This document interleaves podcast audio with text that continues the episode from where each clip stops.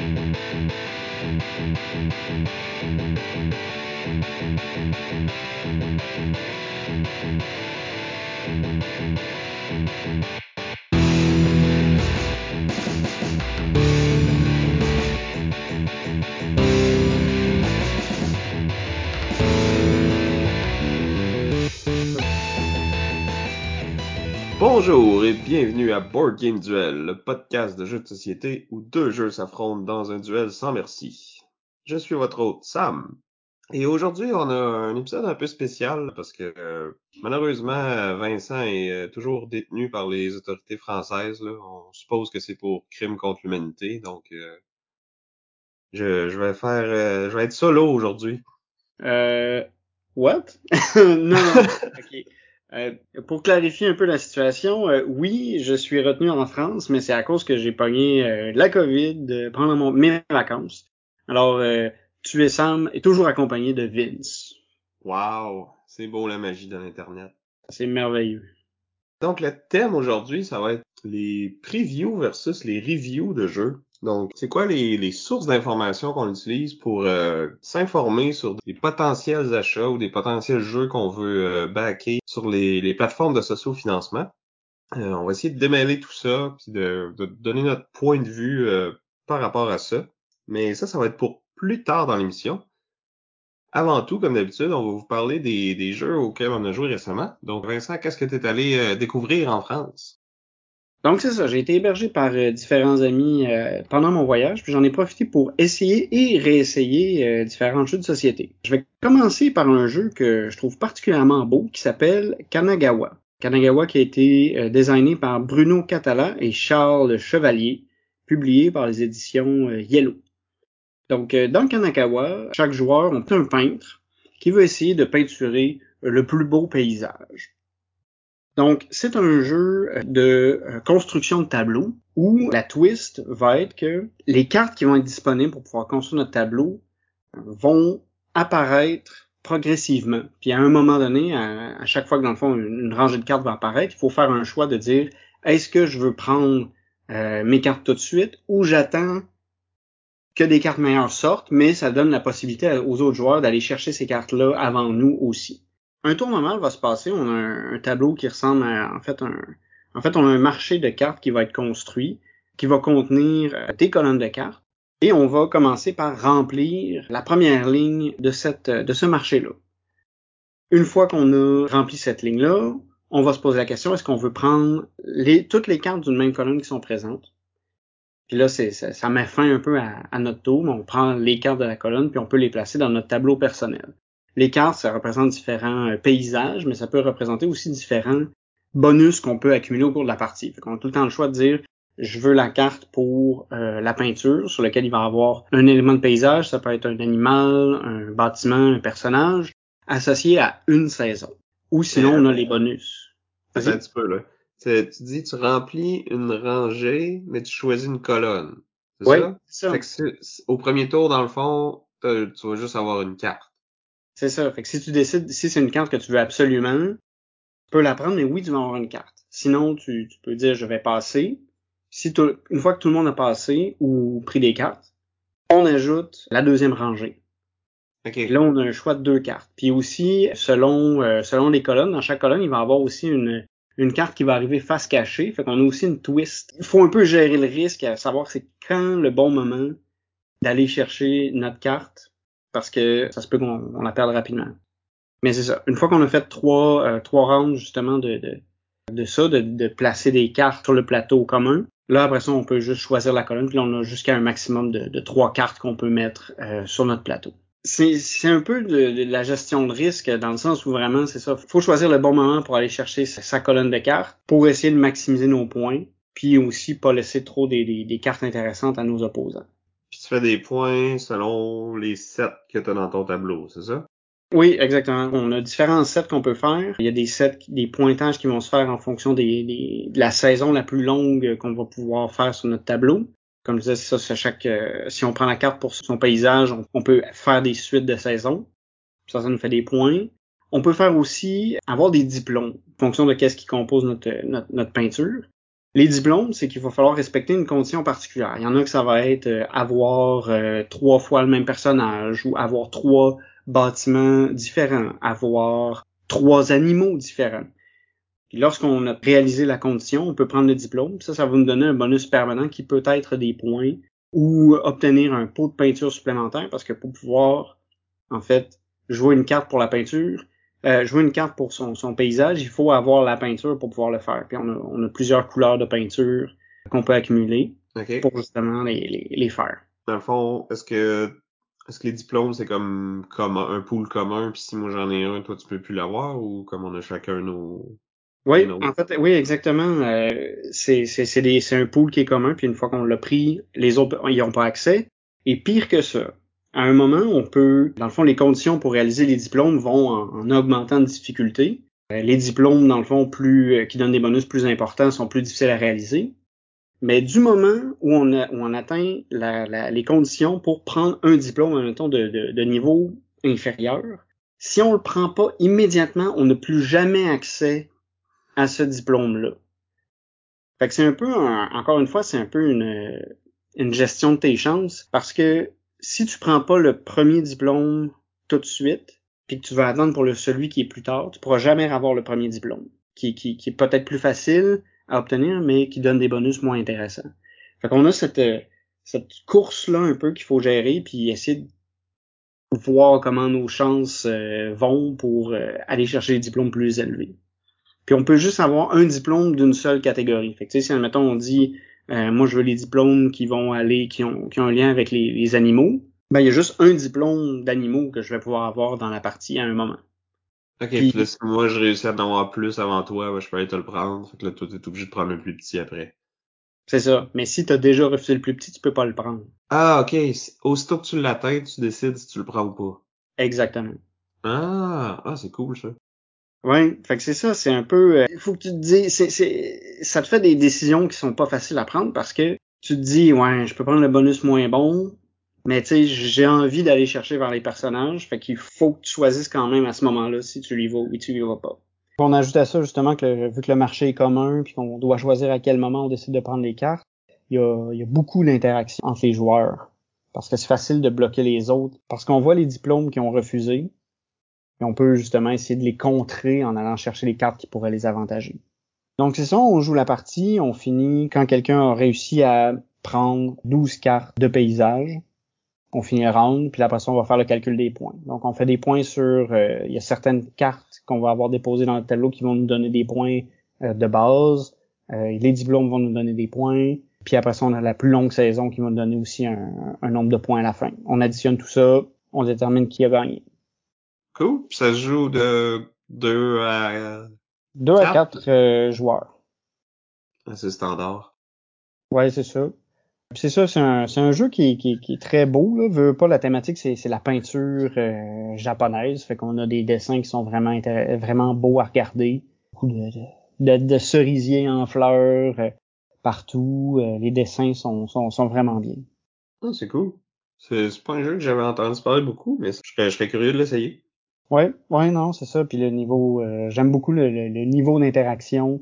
L'aspect euh, construction de tableau est bien fait parce que c'est ça, le mécanisme de marché fait que euh, tout y soit ouvert. Ça fait qu'il faut vraiment regarder qu'est-ce que les autres vont faire pour pouvoir agir en fonction de ça, mais tout en gardant les yeux sur ton plan à toi. Donc, c'était Kanagawa, disponible aux éditions Yellow, euh, designé par Bruno Catala et Charles Chevalier. Ouais, Bruno Catala, d'habitude, on se trompe pas. Il fait beaucoup de jeux, puis c'est pas mal tout le temps des bons jeux. Ouais, non, clairement. Donc, de mon côté, je vais vous parler du jeu Living Forest de Aske Christiansen et publié euh, chez Ludonote.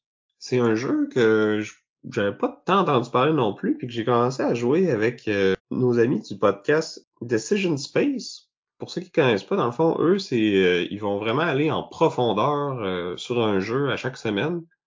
Puis tu sais, ils vont jouer plusieurs fois euh, avant de, de présenter. Puis comme là, en ce moment, on est en train de. Je suis en train de jouer des parties sur BGA en tour par tour avec eux. Puis on, on, les enchaîne une après l'autre. Puis le par le temps que notre épisode va, va être lancé, probablement que l'heure sur ce jeu-là aussi, ou un peu après.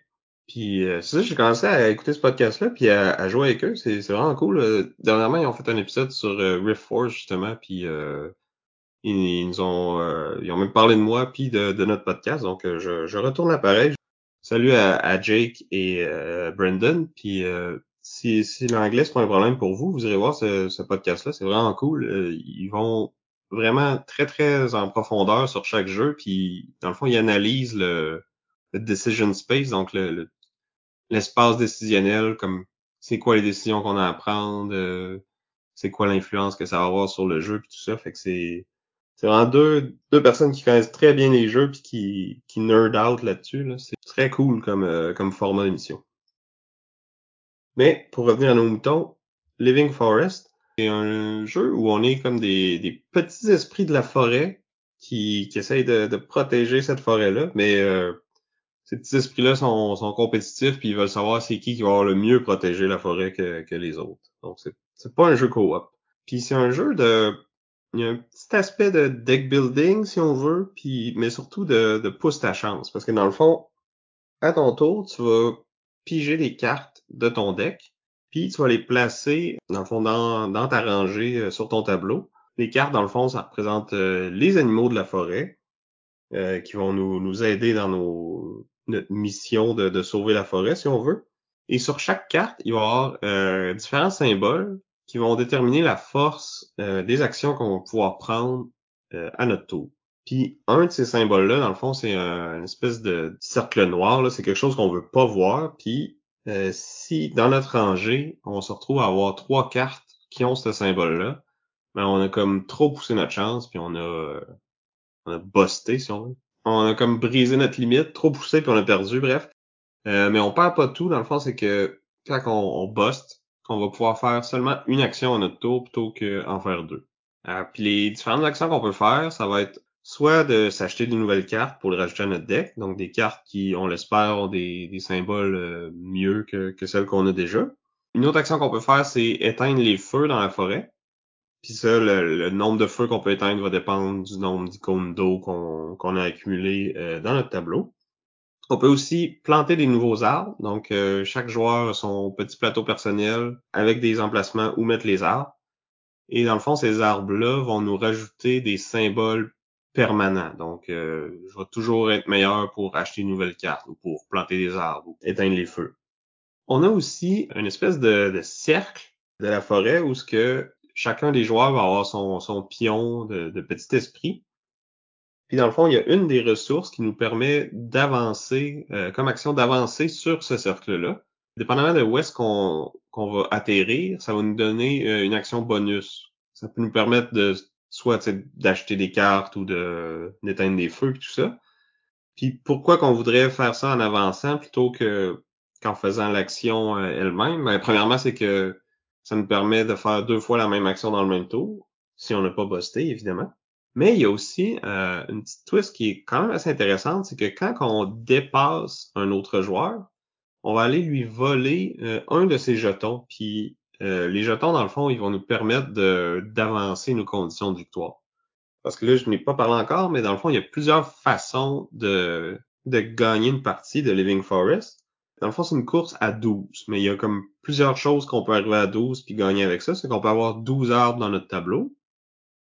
On peut avoir euh, 12 jetons de feu, donc 12 feux qu'on a éteints. Puis la dernière condition, dans le fond, c'est d'avoir 12 euh, lotus, parce qu'il y a certaines cartes dans notre deck qui ont des, symboles de lotus dessus, ou des arbres qu'on peut acheter qui ont des symboles de lotus. Donc, si à notre tour, euh, dans notre tableau, avec les cartes qu'on a révélées, on a au moins 12 lotus, on, peut gagner de cette façon-là aussi. Donc, dès que quelqu'un arrive à 12 de une de ces trois conditions-là, on va terminer le round en cours, puis, dans le fond, la personne qui est à 12 va gagner. Puis s'il y a plusieurs personnes qui arrivent à à 12 dans un même tour, ben là, on va faire le total des trois conditions, euh, les points qu'ils ont dans chacun de ces, ces trois conditions-là. Celui ou celle qui a le plus grand total qui va l'emporter. Donc c'est ça, c'est un jeu qui est quand même assez simple. J'ai expliqué presque toutes les règles. Il y a peut-être d'autres petits points euh, un peu plus pointus euh, qu'on pourrait ajouter, mais que ça vaut pas la peine de parler ici. Le, le, look du jeu est assez cartoon familial. Puis, ça fait féerique un peu. Tu sais, c'est, tout est beau, lumineux. Les couleurs sont très contrastées. Euh, très beau euh, comme, euh, comme dessin, je trouve.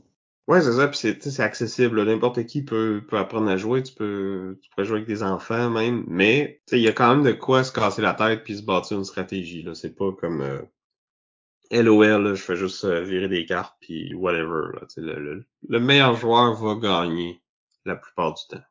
Oui. Puis ce qui est ce qui est intéressant aussi, c'est que oui, on a chacun notre tableau personnel, oui, on construit chacun notre notre deck, mais il y a quand même un, niveau d'interaction intéressant euh, au jeu. Juste du fait de, de, tourner autour de l'arbre, puis de se, se, rattraper, puis de se voler des points. Mais aussi, euh, quand on va acheter des cartes dans le marché, c'est là qu'on va mettre le feu. Fait que euh, nos actions peuvent affecter les, les, le tour des opposants. Ouais, c'est ça, parce que dans le fond, il y a des différents niveaux de cartes. Il y en a qui valent plus ou moins cher, puis qui vont acheter plus ou moins de feu euh, au pool commun pour le tour suivant. Dépendant de combien de feux qui s'ajoutent à chaque tour, euh, si on n'a pas assez d'eau pour contrer ça, on va se prendre des cartes de feu qui vont venir polluer notre deck. Les, les arbres puis les cartes, dans le fond, c'est un pool commun, mais qui est pas. Les arbres sont jamais rafraîchis, les cartes sont juste rafraîchies entre les tours. Fait qu'est-ce qu'on prend, les autres peuvent pas l'avoir non plus. Donc, il y a comme plein de interconnexions entre les euh, entre les conditions de victoire parce que tu sais certains arbres mettons vont avoir des lotus dessus il y en a d'autres qui vont avoir de l'eau donc ça peut nous aider à aller chercher le feu. Fait que tu sais il y a plusieurs conditions mais sont pas totalement indépendantes. Il y a tout tout se touche un peu. C'est ça. Comme tu disais c'est ce que nous on fait va influencer le tour des autres aussi. Donc il y a plus d'interactions qu'il y en a l'air. Dans le fond, quand moi j'ai lu les règles, quand je me suis fait expliquer le jeu, je trouvais que ça valait OK, ouais, on fait toute notre petite affaire, mais non. Mais c'est correct, mais c'est c'est c'est un point que, qui est quand même important, c'est que malgré le fait que c'est des mécaniques qui souvent sont plus individuelles, on, on retrouve un niveau d'interactivité euh, intéressant. Donc voilà, c'était Living Forest de Aske Christiansen et publié sur Ludonote et euh, c'est disponible sur euh, Board Game Arena. Puis sinon, toi, Vincent, y a-tu autre chose euh, qui t'a fait peur en France? Donc, pour être fidèle à moi-même, euh, j'ai joué euh, à un jeu de Cthulhu. Cette fois-ci, j'ai joué à Arkham Horror The Card Game. C'est un jeu de deck building coopératif qui a été designé par Nate French et MJ Newman et qui a été publié par Fantasy Flight Games. Je voulais juste préciser, tu parles de deck building, mais c'est pas, souvent on appelle ça du deck construction. En fond, tu construis ton deck entre les parties plutôt que pendant la partie. Oui, oui, oui, euh, exactement. Puis aussi, euh, on appelle ça un, living card game. C'est pas comme les jeux de cartes à la Magic ou tout ça où tu vas acheter des paquets avec des cartes euh, aléatoires dans ton paquet. c'est que à chaque fois que tu achètes une extension de Arkham Horror, chaque extension a exactement les mêmes cartes, les mêmes personnages qu'on peut combiner avec les autres extensions qu'on possède ainsi que le jeu de base c'est pas un jeu où justement on est en mode euh, j'ai besoin absolument de cette carte-là qui a X% de chance de se trouver dans cette euh, boîte d'édition-là. non, non, non. chaque boîte est complète, contient toutes les cartes de cette extension-là qu'on combine avec celles qu'on a déjà. Puis sais-tu, euh, je sais qu'il y a des fois, il y a une de ces, ces jeux-là que, mettons, euh, tu peux mettre jusqu'à trois copies d'une carte dans ton deck, mais il y en a une par boîte. Fait que si tu veux vraiment optimiser, il faut que tu achètes trois boîtes. Il y a un peu ça, oui. On a une limite de deux, selon le nombre de joueurs en fait qu'on veut être. Euh, parce qu'on peut, à la base, avec un jeu de base, on peut jouer à, deux joueurs, puis avec les extensions aussi, on peut jouer à deux joueurs sans problème. Si on veut commencer à jouer avec plus de personnes, là, il faut commencer à combiner euh, les extensions puis les jeux de base. Donc, euh, comme ça me disait, un Camera de Card Game, c'est un jeu de deck construction. Donc, euh, on va commencer la partie, on va se construire euh, notre deck de cartes qui va être utilisé pour tout, tout le scénario. Donc, le jeu de base va contenir un certain nombre de scénarios qu'on va essayer de, de, de, réaliser de façon coopérative. Chaque joueur va avoir un personnage qui va avoir un niveau de santé puis un niveau de santé mentale défini, va avoir une habilité spéciale et on va chacun avoir notre deck de cartes qu'on a construit. Une fois qu'on est, mis en place, on va mettre en place un deck de, de, de rencontres qui va contenir des monstres, on a un deck euh, qui va contenir des événements aléatoires qui vont nous affecter, puis on a un deck de cartes plus scénaristique qui nous explique un peu c'est quoi c'est quoi l'histoire macabre dans laquelle on s'est retrouvé, qu'est-ce qui, qui, va nous faire aussi progresser à mesure qu'on va répondre aux énigmes qui vont nous être euh, imposées. Puis on va avoir aussi un deck qui contient les lieux qu'on va visiter. Donc c'est particulier parce que euh, on a une mécanique en fait de, de, déplacement dans des lieux qui va être aussi utilisée par les cartes parce que chaque carte dans le fond va avoir des valeurs pour pouvoir se déplacer, va avoir des valeurs pour euh, faire des, actions. Et à notre tour, dans le fond, avec notre main de 5 cartes, il faut réussir à maximiser notre tour de façon coopérative pour progresser dans l'histoire. Puis est-ce que c'est, euh, dans le fond, toi tu joues tout ton tour, puis après ça, moi je joue tout mon tour, ou est-ce qu'on peut alterner puis euh, optimiser comme on veut? On peut choisir dans quel ordre on va on va faire euh, notre tour. Euh, si je me rappelle bien, on peut pas on peut pas alterner. Ok, fait ouais, c'est ça. Tu fais tout ton tour, je fais tout mon tour, mais si c'est plus avantageux, je peux le faire avant toi.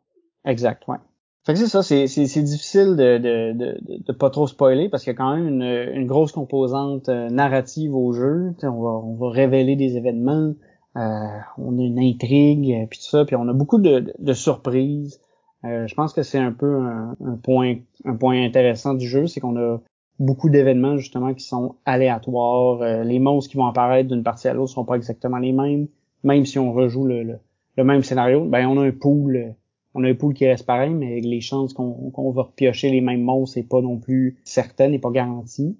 Les, cartes ont vraiment beaucoup d'effets variés. Ça, ça m'a vraiment impressionné. Puis il y a différents combos qui peuvent être effectués. Il y a des cartes qui vont vous permettre de faire plus de dégâts aux monstres. Il y a des cartes qui vont euh, te permettre de repiocher d'autres cartes. Il y a des cartes qui vont avoir des effets si certains monstres sont présents. Il y a vraiment beaucoup de, de plaisir à avoir, je pense, dans le, la construction justement de notre euh, de notre deck. Ceux qui aiment euh, ceux qui aiment Magic, je pense qu'ils vont trouver vraiment leur euh, coup de plaisir justement à, à faire cette, cette étape-là du jeu parce que c'est quand même une étape assez importante. C'est pas mal le, le cœur du jeu, c'est de savoir à quel point on est capable de bien construire notre deck en fonction du scénario qui va nous être proposé. Puis c'est ça, il y a beaucoup de, variabilité du fait que les personnages sont, sont, sont, sont différents, les quêtes sont différentes. On avait joué le scénario d'introduction, entre autres. L'apprentissage du jeu, je fais se fait bien, se fait naturellement. Je trouve que c'est une tendance qui commence à être intéressante justement au jeu avec des mécaniques plus complexes où on va vraiment te, te prendre par la main puis te dire euh, ben la première fois que tu vas prendre le jeu, on va dire bon ben tu fais ça, tu fais ça, tu fais ça. Puis ça fait que de rentrer dans le jeu, ça devient facile. Rapidement, euh, je pense que ça fait ça fait le tour euh, sans, sans trop spoiler. Là. Sérieusement, j'ai eu beaucoup de plaisir, même si on a perdu euh, sur la fesse. On était à un tour de gagner, mais on s'est fait dévorer. On nos âmes se sont fait un peu dévorer. Mais c'était c'était quand même un, moment agréable. Puis à chaque fois que quelqu'un pouvait sortir un combo, tout le monde était on ben on, était deux on était tous les deux bien contents de pouvoir voir le combo s'exécuter puis profiter de la, de la situation au maximum. C'est vraiment euh, un, un, bon jeu. La thématique est... Bon, c'est sûr que pour certains, la thématique Toulouse, ça va pas nécessairement aller vous chercher, mais je pense que l'aspect constru... de, de, construction de deck va vraiment être... Euh, peut vraiment être puissant. Puis surtout si on ajoute d'autres extensions à tout ça, il y a moyen de... de...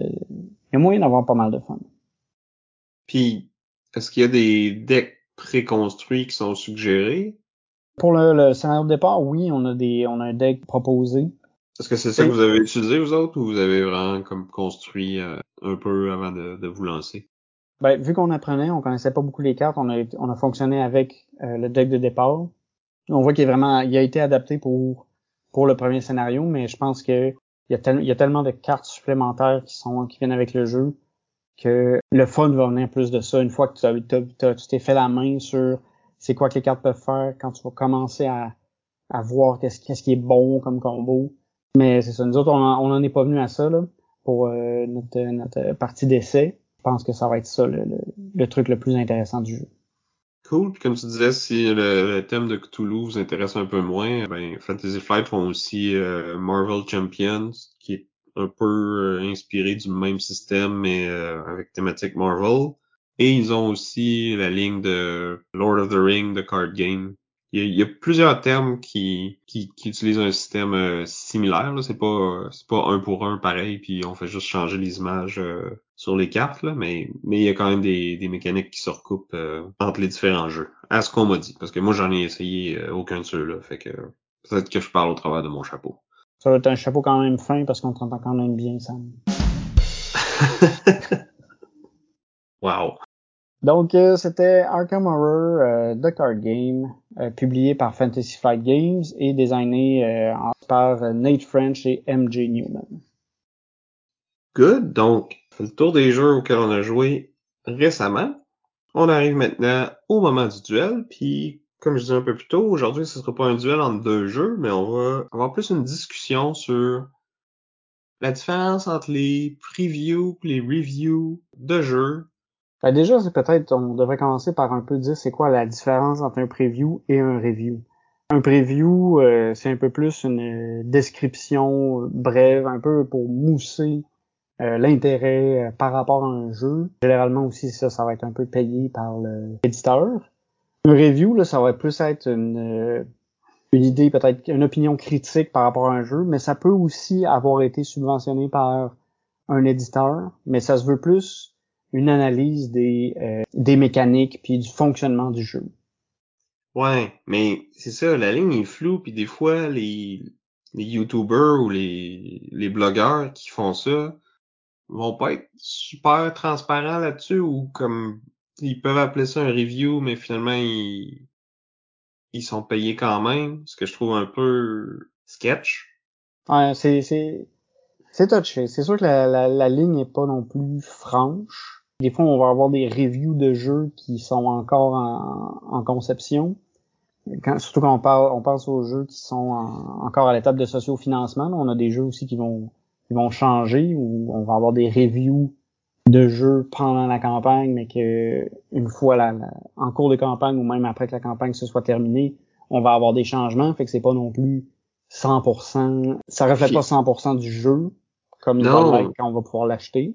Non, mais c'est comme si c'est un peu bizarre parce que tu sais oui, il faut que tu aies des reviews, mais c'est un jeu incomplet, mais d'un autre côté, si tu te lances dans une campagne puis que t'as pas de vidéo, t'as pas de review, t'as pas de preview, ça marchera pas, tu sais, le, monde n'embarqueront pas parce que ils vont dire que t'as pas ça, puis comme on s'attend, tu sais, quand il y a un Kickstarter qui, qui commence, si je vois sa page puis qu'il y a aucun vidéo sur le jeu, ben je vais être comme, euh, c'est louche, tu sais, comme.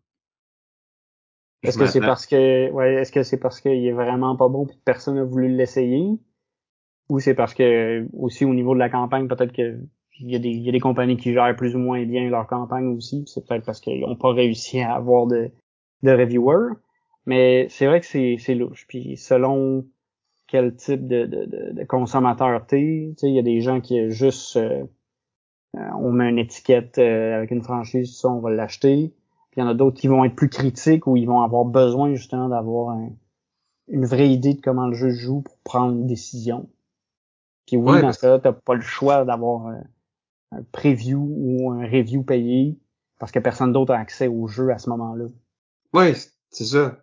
C'est sûr que tu peux toujours attendre puis souvent les jeux vont aller en, retail ou au détail après ou ils vont être disponibles sur le, marché euh, de l'usager, tu sais.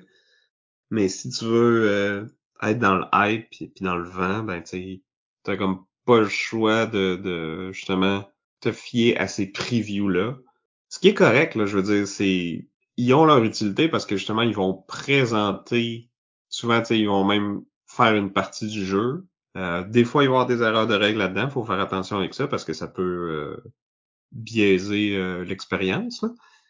Mais c'est ça, ils ont une, utilité jusqu'à un certain point, mais moi, ce que j'aime pas de ces vidéos-là, c'est justement, tu sais, d'aller chercher l'avis de, de ceux qui font ces vidéos-là, puis qui sont payé par la compagnie, mais je me dis, tu sais, consciemment ou pas, si l'éditeur t'a payé pour parler de son jeu, ça se peut que ta critique, elle soit pas, euh, elle sera pas la même que si t'as acheté le jeu avec l'argent qui venait de tes poches, tu sais. Ouais, c'est sûr. C'est sûr aussi que quand une compagnie va te payer pour faire un preview, ils s'attendent à ce que t'aides à, à leur faire de la publicité, tu sais. Ils veulent pas non plus que que tu sabotes la campagne. Euh, toi, ben, si tu veux être payé, ben, il faut que tu euh, que tu montes le jeu sous son meilleur jour. Je pense qu'il y a quand même une. Euh, ben ça, oui puis non, parce que Moi, ce que j'aime quand que je connais bien un reviewer, tu sais, ça fait plusieurs vidéos qu'il fait ou plusieurs reviews qu'il écrit, tu finis par connaître ses goûts, tu finis par savoir qu'est-ce qu'il aime, qu'est-ce qu'il ou elle aime, puis qu'est-ce qu'il aime moins. Maintenant, je peux regarder des, des reviews de jeux que j'ai déjà joués. Je regarde comment ils les évaluent, puis comment moi je les évalue. Puis les bons reviewers, je trouve, même quand ils aiment pas un jeu, ils vont être capables d'expliquer pourquoi. Puis euh, même si mes goûts sont pas identiques à ce reviewer-là, si lui l'a pas aimé, ben je peux, je peux savoir que moi, le jeu va m'intéresser puis va m'aimer parce que je, je vais l'aimer parce que avec les raisons qu'il donne pourquoi il l'aime pas, je sais que ces raisons-là, moi, ça pourrait faire que je vais aimer ce jeu-là. Fait que oui, je comprends que les compagnies veulent pas avoir de, de, mauvaise presse, mais je trouve que les, les meilleurs reviewers, là, les meilleurs critiques, dans le fond, vont être capables de décrire un jeu, la façon de pourquoi qu'il l'aime pas, ben ça pourrait quand même euh, plaire à d'autres personnes, tu sais. Ouais. Ouais, ouais.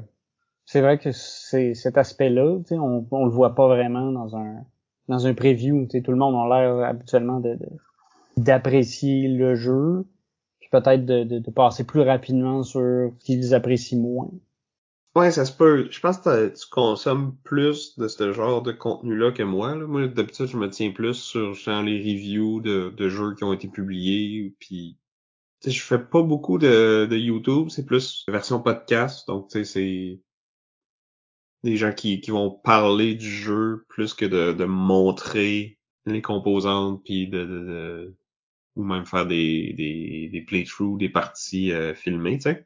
Oui, c'est souvent à ce moment-là aussi, tu as peut-être une étude un peu plus euh, un peu plus critique, un peu plus peaufinée pour euh, puis qui permet peut-être un peu mieux d'orienter ton ton, ton, propre choix. C'est sûr que le moi, j'aime ça aussi voir les previews. Je, je, me fais un peu, je m'emballe un peu des fois dans le, le, le hype train, là, comme ils disent. Mais je sais pas, il y, a comme un aspect stimulant, mais j'essaie aussi de rester un peu un peu critique par rapport à ça parce que comme tu dit, sais, chaque, euh, chaque campagne Kickstarter, chaque campagne sur GameFound, tu vas regarder une vidéo, puis tout le monde va dire c'est c'est vraiment malade. C'est un.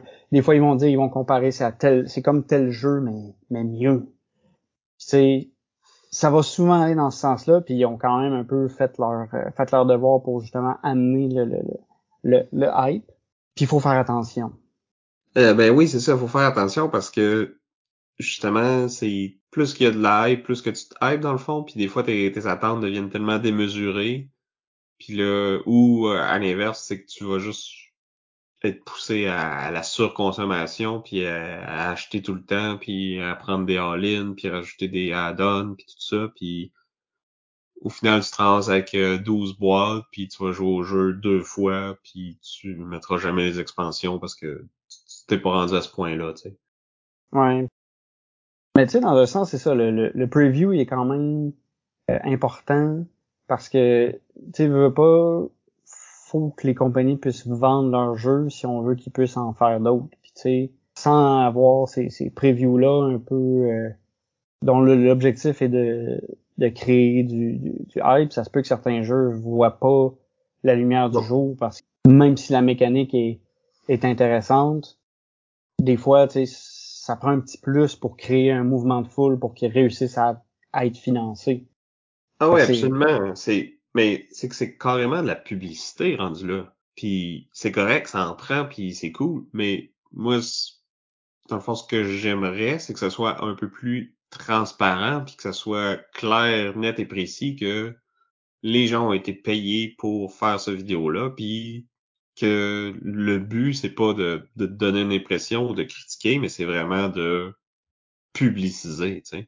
Ouais. Mais il y en a quand même beaucoup qui, qui vont euh, qui vont le préciser d'emblée puis qui vont dire euh, ça c'est un, review qui a été payé par tel compagnie. Il y en a quand même plusieurs qui vont euh, le dire d'avant. Je pense que les, les, créateurs ont un peu appris leur leçon. Là. Mais des, des fois, c'est sûr que même quand ils te le disent qu'ils sont payés pour, tu te dis ça peut teinter leur euh, leur opinion, mais ceux, que j'écoute souvent, ils vont le, le dire d'emblée pour justement euh, être transparent. Mais c'est pas nécessairement tout le monde qui va le faire, tu sais, c'est c'est ça, puis même ceux qui font des, des reviews de, de jeux publiés, tu sais, souvent, euh, sans être payés par l'éditeur, ils vont euh, recevoir des, des copies gratuites, tu sais.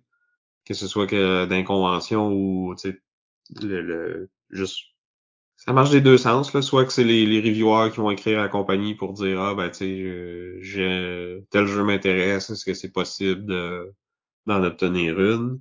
Ou à l'inverse quand ça devient assez gros ben là c'est carrément les compagnies qui vont t'approcher puis qui vont dire ah tiens on t'envoie tel jeu euh, si jamais tu veux euh, en parler euh, dans ton show tu sais.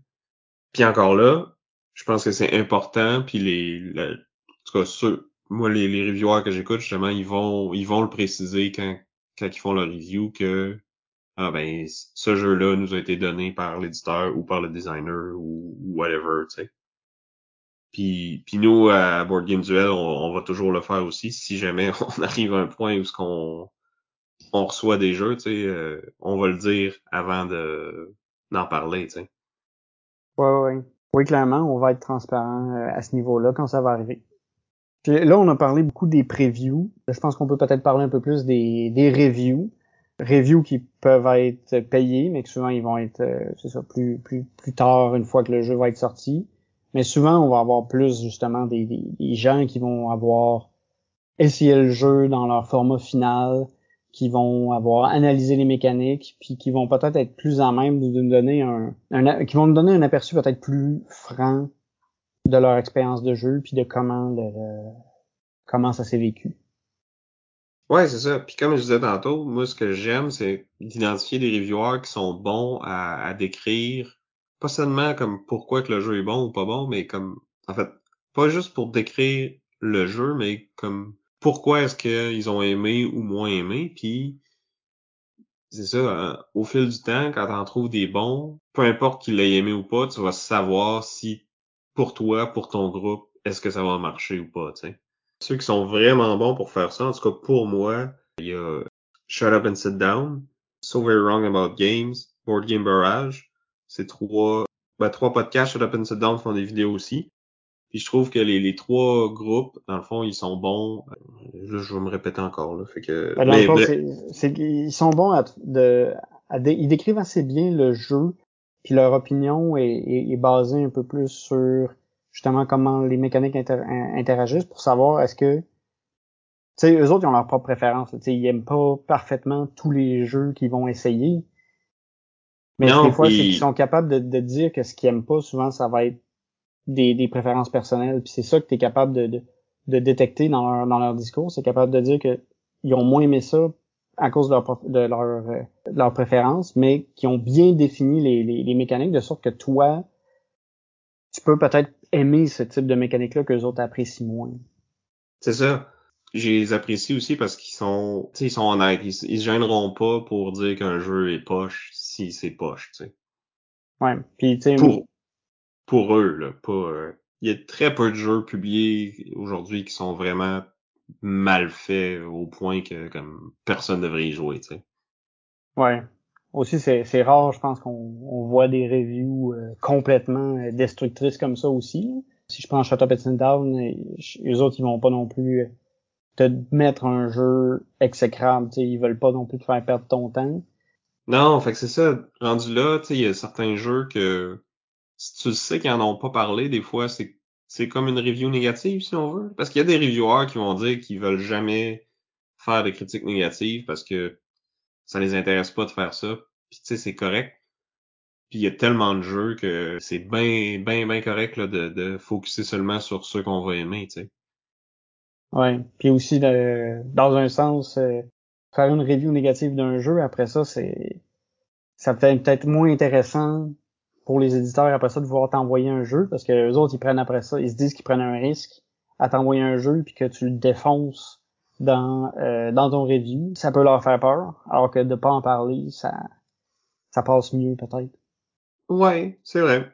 Mais en même temps, tu sais, des fois, ils ont tellement des, des grosses audiences, ces, ces reviewers-là, que même une, une critique négative, c'est peut-être mieux que rien pantoute. Parce qu'au moins, tu sais, t'en parles, puis le ton nom s'en va et là. C'est sûr que ça, ça pas toujours à quel point c'est négatif. Là. Ouais, je t'avoue que j'ai pas souvent écouté des vidéos qui ont vraiment défoncé un jeu au point de dire euh, prends jamais ça puis tiens-toi loin. Là. Non, c'est ça. Souvent, tu vas dire, ah, ben, il y a telle affaire qui est intéressante, mais au final, à cause de telle autre raison, je préfère un autre jeu, tu sais, ou des, choses comme ça, tu sais. Ouais, un truc qui est mieux réalisé ailleurs, ou qui a une thématique peut-être plus appropriée, des choses comme ça. De façon générale, je pense que si on veut, si si on, quelqu'un est pas est pas pressé d'avoir un jeu, tu sais, quelqu'un qui, qui va peut-être être plus réfléchi, plus réfléchi que moi, on va dire, euh, dans à quel point il va s'emporter sur un jeu. Je pense que le choix, choix safe, c'est c'est peut-être de, de, se fier justement à ces reviewers-là qui vont donner leur opinion sur des jeux qui sont euh, publiés depuis un certain temps, qui ont eu le temps de euh, s'amuser avec plusieurs fois, justement, qui, qui, qui, se gêneront pas de, de donner une opinion franche, puis de critiquer les faiblesses d'un jeu. Je pense que c'est pour être un consommateur euh, avisé, je pense que c'est peut-être la, la, meilleure façon de fonctionner parce que souvent aussi quand tu vas écouter ces reviews-là, tu vas pouvoir peut-être trouver ces, retrouver ces jeux-là sur le marché euh, des jeux usagés à moindre prix que si tu vas t'être laissé emporter par le, le, hype train sur un preview euh, payé. Puis là, tu vas payer le, le, le, gros prix pour un jeu que tu vas avoir acheté basé sur une opinion peut-être pas euh, aussi euh, posé. Ouais. J'ajouterais même, moi, dire un point que pour que j'achète un jeu sans l'avoir essayé, là, faut qu'il y ait plus qu'un reviewer qui, qui en a parlé puis que, que j'ai, j'ai apprécié ce que j'ai entendu ou ce que j'ai vu, tu sais. Mais c'est sûr que c'est propre à tous et chacun, là. Il y en a qui achètent beaucoup puis qui en vendent puis tu sais, c'est correct. Moi, je suis rendu à un point que je suis plus sélectif dans mes achats. Fait que c'est ça. J'essaye d'être euh, encore plus avisé, encore plus averti, puis d'avoir plus qu'une source qui me parle d'un même jeu avant de de l'acheter moi-même, tu sais. La plupart du temps. il y a toujours des exceptions, tu sais. Ouais, ouais, ouais, non, c'est ça. Tu sais, des fois, c'est vrai que le, le hype train, euh, il, prend, il, peut, il peut arriver vite, puis on, peut, le, le faux mot, euh, c'est quelque chose qui existe. Ouais, puis tu sais, ça prend du temps aussi de s'informer sur tous ces jeux-là, puis de, de, de, consommer tout ce contenu-là. Ça a l'air de rien, mais c'est si tu veux vraiment euh, être un, consommateur averti, mettons que tu as trois, quatre jeux qui t'intéressent, d'aller euh, écouter, euh, trois, quatre podcasts ou trois, quatre vidéos sur chacun de ces jeux-là, et ça peut c'est long, là. Ça prend du temps. Ça prend du temps de prendre une décision rationnelle. Essayer de, de, de de séparer le, le, hype, l'entrain de la qualité puis vraiment le, ce que le jeu est. Cool. Euh, finissant, est-ce qu'on veut peut-être nommer des previewers, des reviewers qu'on qu'on apprécie ou qu'on n'a pas déjà parlé euh, dans la discussion? Tu veux-tu commencer, Vincent? Moi, j'aime bien King of Average. C'est un, un YouTuber. Il va, il, il, il est anglophone. Euh, lui, il va beaucoup commenter les Kickstarter. Fait que, il est quand même ouf. ouf.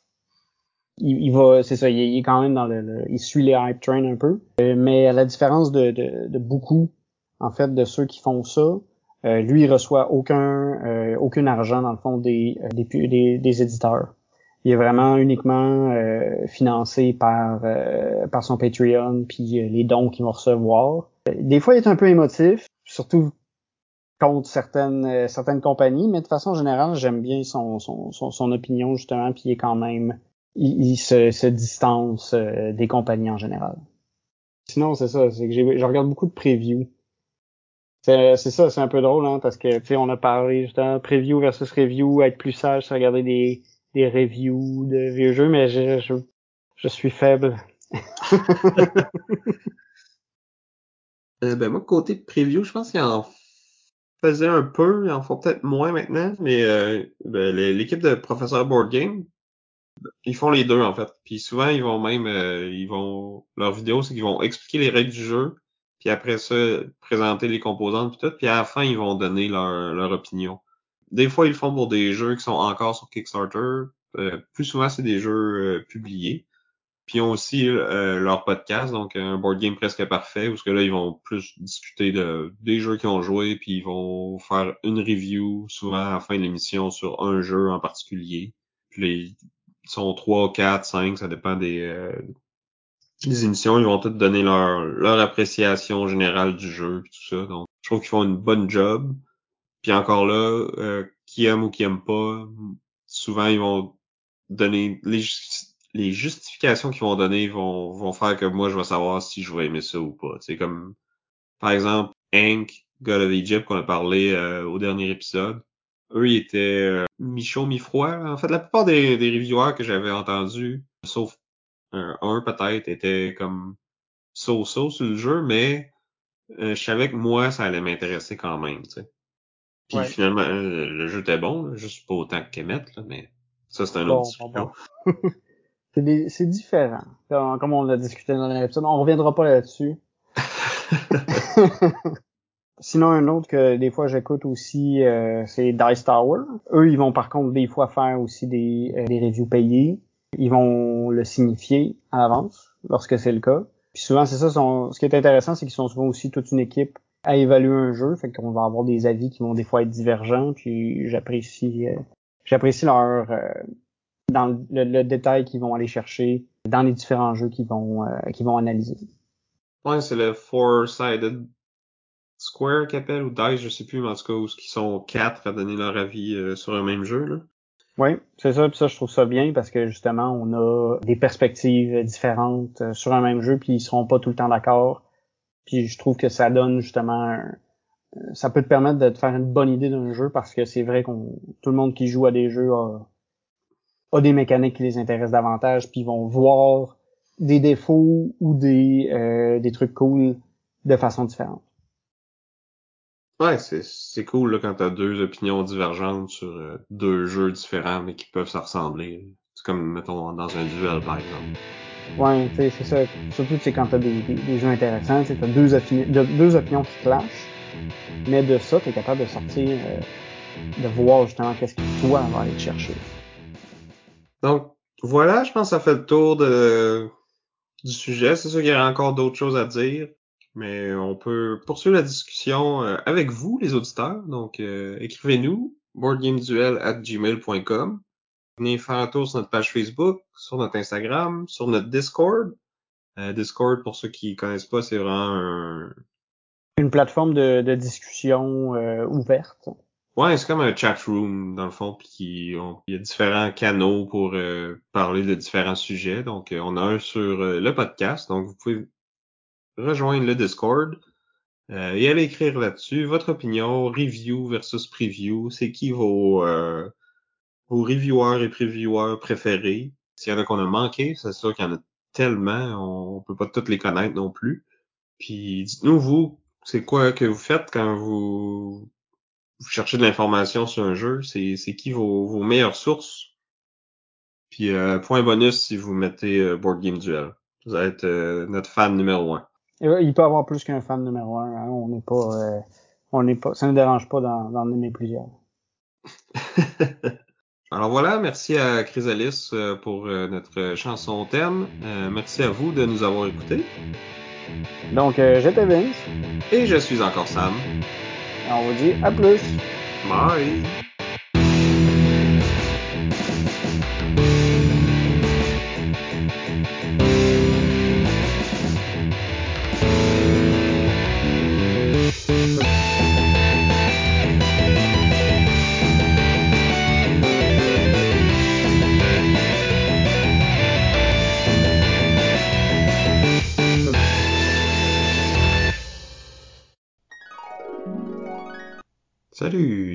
Du futur. J'ai oublié de mentionner pendant l'épisode que j'allais être au Breakout Con à Toronto les 15, 16 et 17 juillet prochains. Donc, euh, si vous êtes dans le coin et que vous venez à la convention vous aussi, viendrez me faire un petit bonjour, puis si vous voulez, on peut même euh, s'organiser une petite partie de quelque chose ensemble. Juste à m'écrire sur le, le courriel du podcast ou euh, venez sur notre Discord et on va s'arranger ça. Alors voilà, c'est dit, de retour aux bloopers habituels.